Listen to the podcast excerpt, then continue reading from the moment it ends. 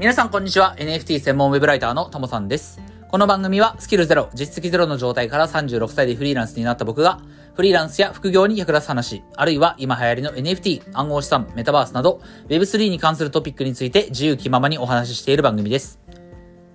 はい。ということで、今日も早速やっていきましょう。今日のタイトルはですね、未経験から独立、ライターとブロガーどちらがおすすめということでお話をしようと思います。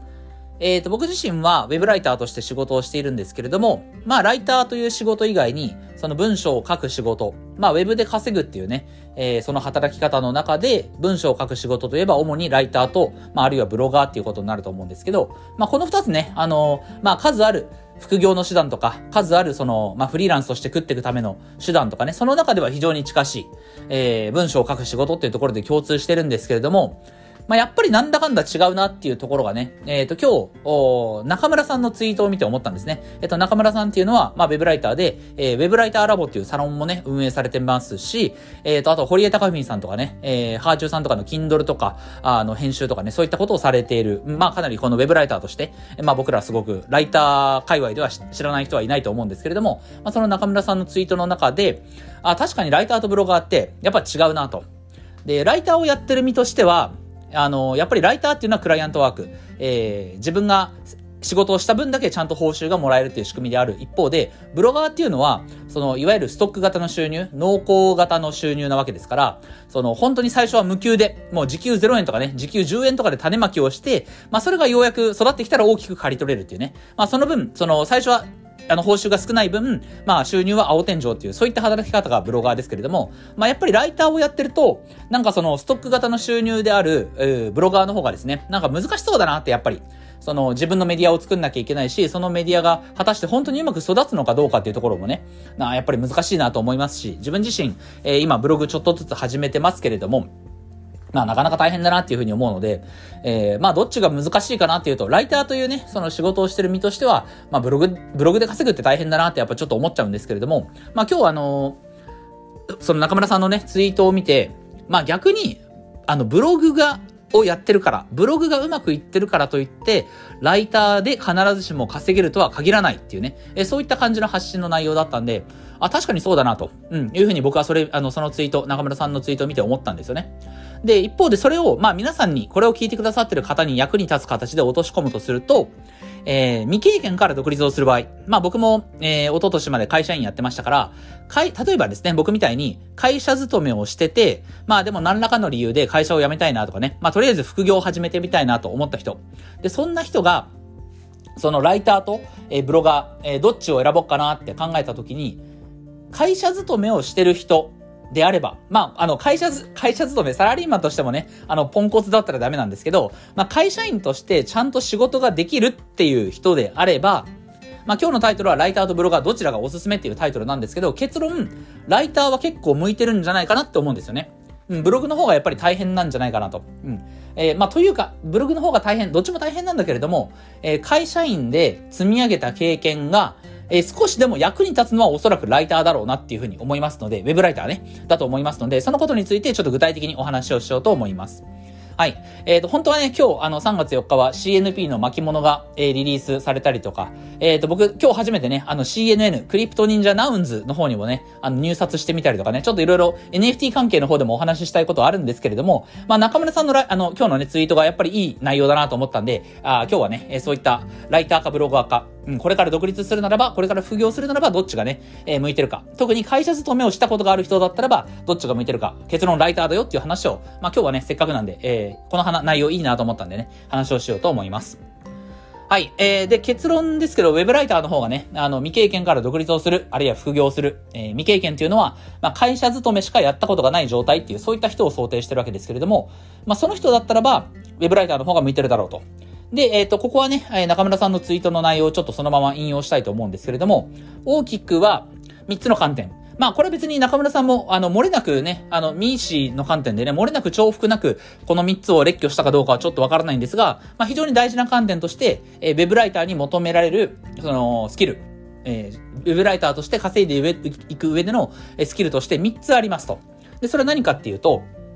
まず1つ目が、えっと、チャットや対面でのコミュニケーション。ですね。これが一つ目。えー、まあ全部言っちゃいましょうか。で、二つ目が、納期を守れるか否か。えそして三つ目、えー、レギュレーションを守れるか否か。ね、わかりますかね？えー、一つ目がチャットや対面でのコミュニケーション。えー、その次に納期を守れるか否か。で、最後にレギュレーションを守れるか否か。えっ、ー、と、これは Web ライターとして仕事をしていく上では当たり前のことなので、えー、ちょっとこれらについて話をしようと思います。まあ、具体的には会社員の人がね、会社員の人だからこそ、えー、こういったことをちゃんと守れるんじゃないかっていうね、えー、その理由とかもお話をしようと思います。まあ、まず大前提なんですけれども、えっと、ウェブライターっていう仕事と、ブロガーのという仕事、えー、この二つの最大の違いは、えー、お客さんがいるかどうか、クライアントがいるかどうかっていうところが最大の違いなんですよね。えっ、ー、と、ウェブライターっていうのは、お客さんから仕事、お客さん、なんでなまったんだろうね。お客さんから仕事をいただいて、えー、こんな、えー、記事を書いてくださいという依頼を受けて、その記事を書いて納品をすると。そしたらその分だけ、えー、報酬が支払われる。えー、1記事何円とか、あるいは文字単価何円、1文字2円で、えー、3000文字の記事書いてくださいとかね。えー、そういった形で依頼を受けて、えー、その記事を書いて納品しさえすればお金がもらえるという仕組みになってますと。一方でブロガーっていうのは、えー、自分がブログを書いて、えー、そのブログの中に、まあ大体の場合ね、あの、アフィリエイトとかアドセンスとかになると思うんですけど、要は広告収入ですよね。えー、アドセンスとかアフィリエイトの、まあ広告だったりリンクを貼って、えー、まあそのリンクから、であまあ、アドセンスの場合はその、えー、広告を誰かが踏んでくれたら、えー、アフィリエイトの場合はその広告を踏んでそこから商品を購入してくれたら報酬が発生するということなんで、えー、これはもう商売をしてることになるんですよね。まあ自分の商品を売るか他人の商品を売るかっていうね、えー、アフィリエイトなんかは他人の商品を売ってるわけですけれども、まあ商売をしてることになると。つまりブログっていうのはメディアを、えー、お店を構えてお客さんを連れてきてそこで商品を売るっていう行為なんですけど、一方でライターっていうのは自分が記事を書いてその記事を、えー、収めたらばその分だけ報酬がもらえるらえるっていうね。えー、まず、この点が全然違うと。えー、要は、利益、収益が発生する仕組みが全然違うと。まあ、その理由は、あお客さんがいるかどうかっていうところに起因するわけですよね。で、えっと、逆、あの、まあ、ライターの話をする前にブロガーの話をするんですけど、えっと、ブロガーっていうのは、要は自分で店を構えて、えー、そこに、えー、お客さんを連れてきて商品を買ってもらうという形なので、えー、まあ、いわゆるクライアントワークにおけるお客さん、つまりクライアントさんクライアントっていう存在は、えっ、ー、と、ブロガーの場合は存在しないんですよね。その自分のブログから商品を買ってくれるお客さんっていう概念もありますけれども、えっ、ー、と、自分が記事を書いてそれを納品する対象としてのお客さん、つまりクライアントさん。えー、この存在はブロガーの場合にはないわけですよ。うん。なので、えー、さっき挙げた3点ですね。えー、まず1つ目、チャットや対面でのコミュニケーションはそもそもブロガーには存在しませんと。えー、自分がひたすら、その自分のブログ、メディアを作って、えー、そこに、あの、記事を書いて、リングを貼ってっていうことをね、繰り返していくだけなので、まあもちろん他にやることはありますけれども、えー、そういった形なんで、お客さんがいないので、クライアントがいないので、えー、コミュニケーションを取る必要が基本的にありません。まあもちろんね、その広告代理店にあたる ASP っていうね、ASP の担当の方とた多分コミュニケーションとかは生ずるんだと思いますけれども、まあその、ウェブライターとしてクライアントワークをしていく時ほどの、まあ、クライアントとのコミュニケーションというのはないわけですから、えー、チャットでの、あるいは対面でのコミュニケーションというのはありませんということですね。で、次に納期ですけども、納期を守れるか否か。ブロガーは当然ですけど、納期なんてないですと。要は自分がどれぐらいのペースで仕事していくかっていうね、えー、自分のブログを、えー、自分が書くっていうだけなので、誰かに対して納期を約束してそれまでに、えー、記事を納品するっていう概念がそもそもないですよと。はい。で、最後3つ目ですね。えー、レギュレーション守れるか否か。えっ、ー、と、レギュレーションっていうのはちょっと後で、あの、説明しますけれども、えー、ブロガーの場合はこれないですよね。レギュレーションっていうのは、クライアントさんから、えー、こういったルールにのっって記事を書いてくださいっていう、まあ、いわばルールみたいなものですので、やっぱりこれもお客さんがいなければレギュレーションなんていうものは存在しないと。なので、えー、さっき言ったね、チャイメン、あ、チャ、チャイメンってなんだ、えー、チャットや対面でのコミュニケーション、納期、そしてレギュレーション、これらは、えー、ブログで稼いでいこうっていう人にとっては関係のない概念、基本的には関係のない概念ということになります。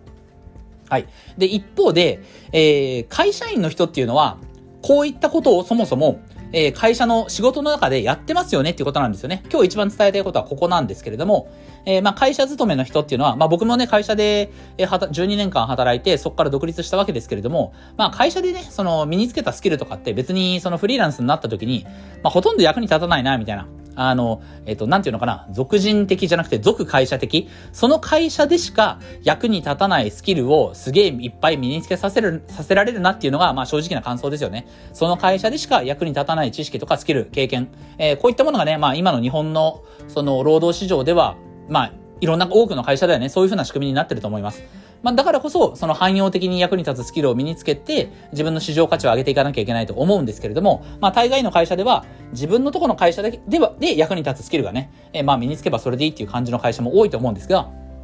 うん。まあそうは言っても、えー、さっき挙げたような、えー、概念ですね。まあ概念というか、あの、3つのポイント。えー、コミュニケーション、納期、レギュレーション。これは、うん、まあ多くの方がどんな会社であったとしても、どんな仕事をしていたとしても、意識せざるを得ない部分だとは思います。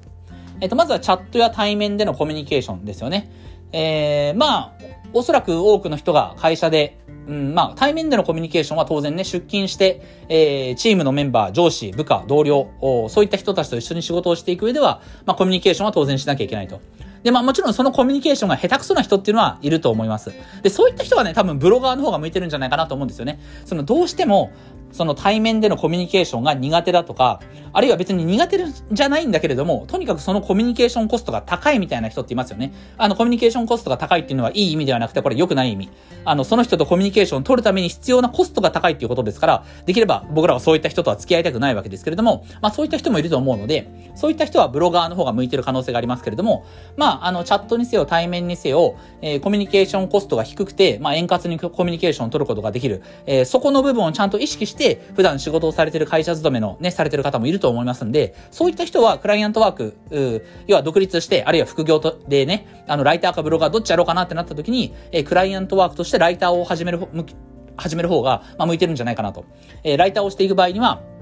えー、基本的にはその、僕は、えー、大体、テキストでコミュニケーション取るときは Chatwork ですよね。まあ、 Chatwork 使ってる人もいれば、多分 Slack 使ってる人もいると思いますし、まあ、Web3 関係のね、まあ、NFT コミュニティで活動してる方とかは Discord を使ってると思いますけれども、やっぱり今の時代ね、もう電話使う、電話でコミュニケーション取ろうとする人は、本当に僕ももうダメだなと思ってるんですけれども、まあ、あの、そういう電話、常に電話しかけてきたい人っているんですけども、まあ、いい加減やめてくれと。まあ、とにかくテキストでとりあえず連絡してこいと思うんですけれども、えっ、ー、と、まあ、そういったチャットでの、えー、コミュニケーション、まあ、会社でチャットをね、導入してるかどうかわかりませんけれども、まあ、メールとかでね、ちゃんとこう、適切に文章で、テキストでコミュニケーション取れる人、あるいはまあ、対面ですよね。僕も、えっ、ー、と、今は、えー、対面は、ズームでインタビューのね、取材をさせていただくことありますけれども、まあ、対面のコミュニケーションのスキルもやっぱり高いに越したことはないなと。で、えっ、ー、と、まさにこれは会社員の方、会社でちゃんとコミュニケーションが取れるっていうふうにね、まあ、自信がある人は、おそらく、ウェブライターとしてクライアントワークをしていくにあたっても、えークライアントさんとね、いい感じでコミュニケーション取れるんじゃないかなというふうには思います。はい。なので、この点においては、会社員の、で、まあ、培ったスキル、コミュニケーション能力みたいなものは、えー、ライターとブロガー、どっちに、こう、役に立つかっていうと、やっぱりライターなんだろうなっていうふうに思うわけですよね。はい。で、次に納期を守れるか否かですけど、まあ、これは当たり前ですよね。会社勤めしてて納期がない仕事なんてないわけですから、基本的にみんな納期、締め切りっていうのは、まあ守って、えー、まあ守れないこともあるかもしれませんけれども、守れないならば守れないなりに、あの、いついつ、の何日くらい遅れますとかね、いついつにはその納品できますとか、そういったことをちゃんとコミュニケーション取れるかどうかっていうのは、えー、会社勤めしてる中でもね、あの、評価される部分だと思いますから、まあそういったことを常に意識してる、意識して働かざる、働かざるを得ない会社員の方っていうのは、まあやっぱりこの点においてもライターに向いてるだろうなっていうふうには思います。はい。えー、そして3つ目ですね。えっ、ー、と、レギュレーションを守れるか否かなんですけれども、えっ、ー、と、レギュレーションっていうのは、もう少し細かく、さっきちょっと言いましたけど、その文章を執筆するにあたってのルールみたいなものですけど、えっ、と、別に、あの、文章を書くときの、なんか、明確なルールってそんなに別になくて、明確にルールってね、あのなんかこの世界の文章の書き方を全て司ってる機関みたいなものはないわけですから、別にその確実的なルールはないわけですけれども、えー、っと、まあ、クライアントさんごとに、こういったことを意識して気をつけてくださいね。ここだけは守ってくださいねっていうのはあったりします。例えば、めちゃくちゃわかりやすいところでいくと、えっと、納品の形式として、えー、Google ドキュメントで納品してくださいって言われてるのに、ワードで送る人ってダメですよね。まあ、そんな人さすがにいないと思うんですけど、えー、Google ドキュメントで送ってくださいって言われてるのに、ワードで送る人。いや、まあ、ライターが1万人いたら1人ぐらいいるでしょうね、多分ね。うん。多分いると思います。その、ルールに、レギュレーション、無先方からこの形式でって言われてるレギュレーションに従えない人って多分いると思うんですよ。まあさすがにね、Google ドキュメントと Word って言ったら大きな話ですけど、えっ、ー、と、あとは例えば、うーんと、あ、そうそう、僕のそのクライアントさんの中で、えー、まあ僕はやっぱりその NFT とか暗号資産関係のメディアで執筆してますから、結構ね、クライアントさんによっては、その仮想通貨っていう表記を使うか、暗号資産っていう表記を使うか、ここ結構こだわるクライアントさん結構いるんですよね。その世間一般に認知されてるのは仮想通貨っていう言葉なので、えっ、ー、と、まず、その文章の中で最初に出てくるときに仮想通貨、括弧暗号資産って書いて、それ以降は仮想通貨っていう言葉を使ってくださいとか、あと逆のメディアもあるんですよね。えっ、と、一番最初、もうその文章の中で一回だけ最初に暗号資産、括弧仮想通貨っていう表記をしていただいて、あとは全部暗号資産って書いてくださいっていうね、その逆の、えー、スタンスで、えー、指示を出してくるクライアントさんもいるんですけれども、これどっちが正しいじゃなくて、要は A というクライアントさんでは、この書き方が正しい。B というクライアントさんでは、えこのルールでやんなきゃいけないという、そういったただの、あの、それぞれのルールなわけですから、そのクライアントさんごとに、えレギュレーションというものが僕らライターには与えられると。うん、あと他には、えっと、文章は適切な、えー、長さで区切ってください。っていう、ちょっとアバウトな指示をされてるクライアントさんもいれば、えっと、どんなに長くとも、えっと、1, 1分から3分ぐらいで必ず開業してください。えっ、と、要は句読点、当点じゃないな、句点か、丸ですよね。えっ、と、丸が、丸で文章は区切れるわけですけど、その丸が最大でも3つまでしか一文で続いちゃダメですよと。一文で、一文？んなんと、なん、難しいのかなえっ、と、ほにゃららほにゃらら丸、ほにゃららほにゃらら丸、ほにゃららほにゃらら丸と、3つの文が続いたら、絶対に開業してくださいねと。最大でもそこまでしか、えっ、と、文章を繋げちゃダメですよっていう指示を出してくる方もいます。うん。まあ僕実際あんまりその句点を3つ繋げる、文をね、3つ繋げて段落作ることはなくて、だいたい1文か2文で開業するんですけれども、はい。で、その開業するときも必ず、えっと、空白の行を1行開けてくださいみたいなね、そういった指示をされるクライアントさんとか、あとかなり細かいとこだと、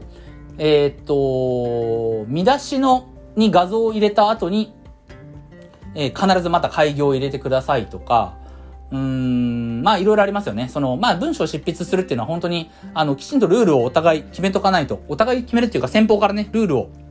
いただかないと、あの、なかなかこっちも好き勝手に書くわけにもいかないので、えー、その、まあ、レギュレーションというのは、クライアントさんによってまちまちなんですけれども、えー、こういったルール、レギュレーションを守るっていう行為は、当然のことながら、会社員は絶対やってるはずなんですよ。その会社特有のルール、えー、まあ、その、なんだろうな、備品とかね、あの、会社施設の使い方っていうところから最初は学ばなきゃいけないと思いますけど、ね、あの、転職したりとか最初会社に入ったら、まずトイレどこですかっていうところから始まると思うんですけど、トイレわかんねえみたいなね。あとは、なんだろう、コピ、コピーしてくださいって言われてコピー機の使い方わかんないとかね。しょうもないことだけどそういったこともあるわけじゃないですか。まあ、コピーだったら誰でもできるかもしれないけど、えー、この書類スキャンしといてって言われてね、前の会社でのスキャンのやり方はわかるけど、次の会社では、実はもう機械が違うからスキャンの仕方すらわかんないみたいなことあると思うんですけど、まあそういったところからね、会社員は、とにかくその一つ一つの会社の、あるいは組織のルールにのっとって、レギュレーションにのっとって仕事をするっていうことに、まあ、ず、ある意味ズブズブになってるので、まあ、この点は、えー、すごく会社員の方には向いてるんじゃないかなと。えー、ブロガーには、このレギュレーションなんてないわけですよ。自分が好き勝手に文章を書いてメディア作るわけですから、基本的にレギュレーションという概念はないわけですけれども、ウェブライターにはこのレギュレーションというものが、クライアントさんごとに存在するので、それに従ってちゃんと文章を書くことができる。え仕事を遂行することができる。えこういった能力を持ってる人は、まあ、あウェブライターには向いてるというか、ウェブライターとしてだったら、その能力は発揮できるんじゃないかなっていうふうには思います。はい、えー、ということで、えー、ちょっとまとめていきたいんですけれども、えー、今日はね、えー、未経験から独立をするにあたって、まあ、あるいは副業でね、稼いでいくにあたって、えー、文章を書くっていう仕事をするならば、ライターとブロガー、どっちがいいですかっていうお話をしたんですけども、まあ、会社勤めっていう経験がある人であれば、僕はウェブライターの方が向いてると思いますと。うん。えー、その理由は、えー、チャットとか対面でのコミュニケーション、えー、納期を守ること、レギュレーションを守ること、そもそもこういった要素が、えー、会社員として培われてるからっていうはずなんですよね。うん。えっ、と、ブロガーの場合は、えー、コミュニケーションもないし、納期も存在しないし、レギュレーションもクソもないと。自分で好き勝手ブログ書くだけだっていうね。もちろんその SEO ライティングとかセールスライティングとかコピーライティングとかね、難しい部分はいっぱいあるんだけれども、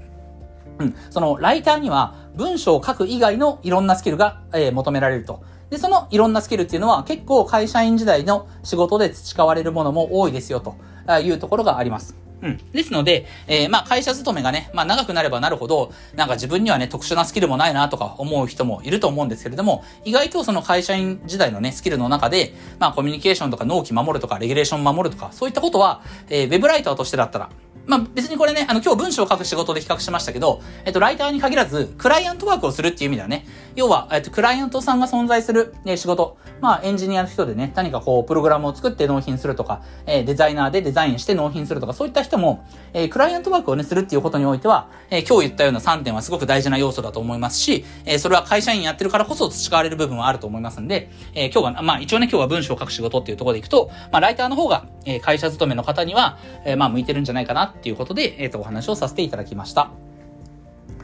はい、えー、ということで今日はこんなところで終わりたいかなと思います。えー、音声以外にも Twitter やノートでも役に立つ情報を発信してますので、ぜひフォローよろしくお願いします。ではまた次回の放送でお会いしましょう。タモでした。